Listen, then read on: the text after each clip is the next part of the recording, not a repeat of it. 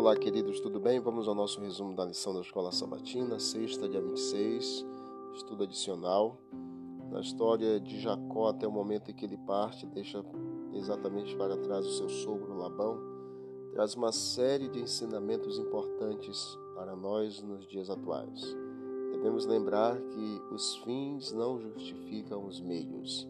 Gênesis 27, de 1 a 46, nós vemos aí a trama de Jacó com sua mãe, o engano ali com seu pai e exatamente as consequências que vieram, mesmo sendo fins bons, mas os meios pelos quais ele utilizou não foi correto. Depois vemos em Gênesis 28:10 os sonhos de Deus trazem esperança para Jacó.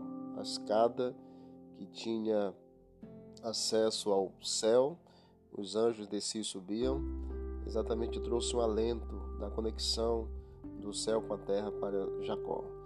Depois vemos em Gênesis 29, 15 a 30, os enganadores poderão ser enganados. Jacó foi enganado pelo seu próprio é, sogro, Labão.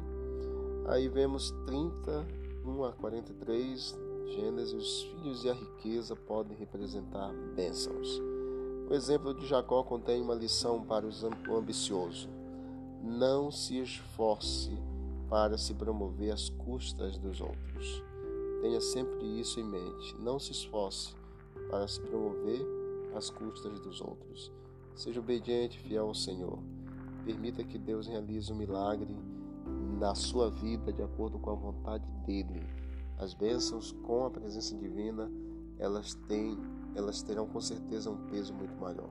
Que Deus abençoe. Vamos orar. Querido Deus, obrigado por mais esta lição que estudamos esta semana. Continue conosco, nos ajudando em cada atividade que vamos fazer nesse dia. Ajuda-nos, ó Pai, a entendermos os planos do Senhor para a nossa vida. Continue ao nosso lado, perdoa os nossos pecados. São bênçãos que te pedimos e agradecemos em nome de Jesus. Amém. Deus abençoe a todos. Vamos que vamos para o alto e avante.